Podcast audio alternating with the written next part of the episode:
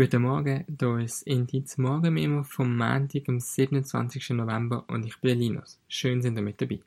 Kaum sind die eine Wahlen vorbei, geht's auch gerade schon weiter. Das Parlament ist ja jetzt gewählt, jetzt geht's darum, wer die Nachfolge vom Bundesrat Alain Berset wird. Am 13. Dezember wird das Parlament dann die Nachfolge vom Alain Berset wählen. Am Samstag hat sich die SP-Fraktion in Bern im Bundeshaus getroffen, um zusammen eine Empfehlung herauszugeben, wer soll Nachfolger vom Alain Berset werden. Die SP-Fraktion hat eine Zweier-Empfehlung herausgegeben. Sie empfehlen den Beat Jans aus dem Kanton Basel-Stadt sowie den Jon Pult aus Graubünden. Es hat insgesamt 18 Wahlgänge gebraucht, bis die beiden Kandidaten festgestanden sind. Samira Marti, SP-Fraktionspräsidentin, hat dann nach der Entscheidung gesagt, dass beide Kandidaten Fraktion überzeugt hätten, für eine sozialere und zukunftsorientierte Schweiz einzustehen. Doch wer sind die beiden Kandidaten überhaupt? Der Beat Jans, 59 Jahre alt, ist seit drei Jahren Regierungspräsident vom Kanton Basel-Stadt und davor Nationalrat und Vizepräsident von der SP gesehen. Er hat am Samstag nach der Wahlempfehlung gesagt, dass er nie gedacht hätte, dass er einmal Bundesratskandidat werden wird. Sein Partner auf dem Zweierticket und Mitbewerber um den Bundesratssitz ist der Jan Pult, Bündner Nationalrat. Er ist 39 Jahre alt und möchte den Zusammenhalt der Schweiz stärken. Insgesamt haben sich sechs Kandidierende für die Nachfolge von Berset beworben.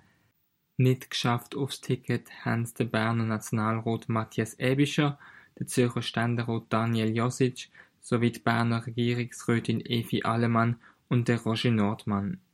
Bevor wir zum Schluss nochmal in die Schweiz schauen, gehen wir jetzt zuerst ins Ausland, in Nahe Osten und nachher in die Ukraine. Im Nahostkrieg zwischen Israel und der Hamas hat Israel gestern 17 freigelassene Geiseln in Empfang genommen. Das ist die dritte freigelassene Gruppe an Geiseln, welche von der Hamas freigelassen worden ist.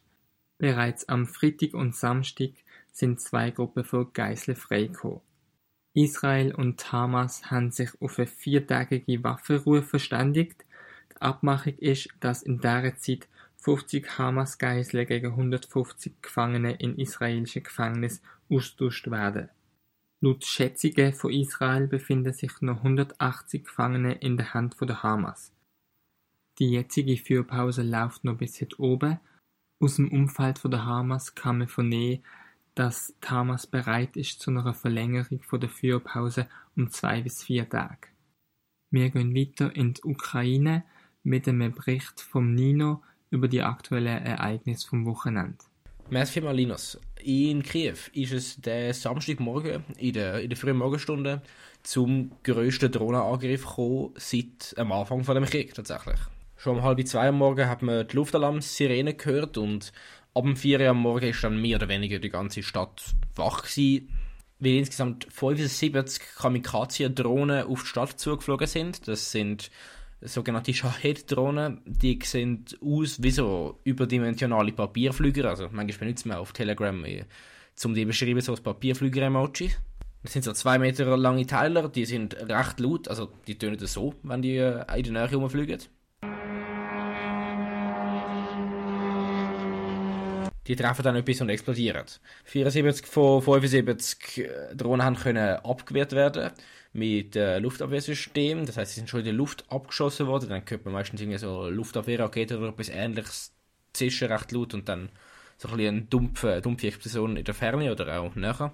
Es hat trotzdem beschädigte und brennende Gebäude gegeben. Zum Glück allerdings ist niemand umgekommen. Der Angriff hat die Stadt sehr, sehr müde, weil alle sind am 4 Uhr morgen aufgewacht, äh, zurückgelassen und hinterlässt jetzt nach einer längeren Periode, wo sie recht ruhig war in vielen Städten in der Ukraine, viel Ungewissheit darüber, ob das jetzt je kälter es wird, desto mehr Angriff wieder wird geben, ob das Elektrizitätssystem wird dem können standhalten oder ob man wie letzten Winter viel Blackouts wird haben und auch wie der scheinbar ein bisschen eingefahrene Konflikt weitergehen wird.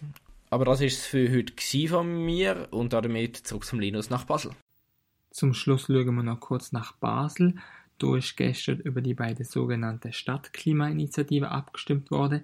Sie haben gefordert, dass es in Zukunft mehr Grün und weniger Individualverkehr geben soll. Die Stimmbevölkerung hat die beiden Initiativen unerwartet deutlich abgelehnt.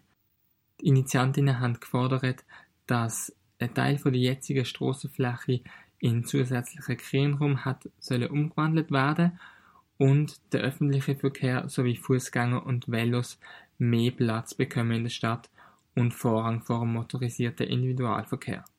Die bürgerlichen Parteien und die Wirtschaftsverband haben die beiden Initiativen abgelehnt. Aus ihrer Sicht hatte dies zu Großbaustellen und dem Verkehrskollaps geführt. Hinter den Initiativen steht der Verein Umverkehr. Er hat auch in anderen Schweizer Städten schon ähnliche Initiativen lanciert. Basel ist jetzt die erste Stadt gesehen, in der über die Initiative abgestimmt worden ist. So, das war es jetzt auch schon wieder gesehen. Vielen Dank fürs Zuhören. Ich wünsche euch eine gute Woche und wir hören uns nächsten Montag wieder.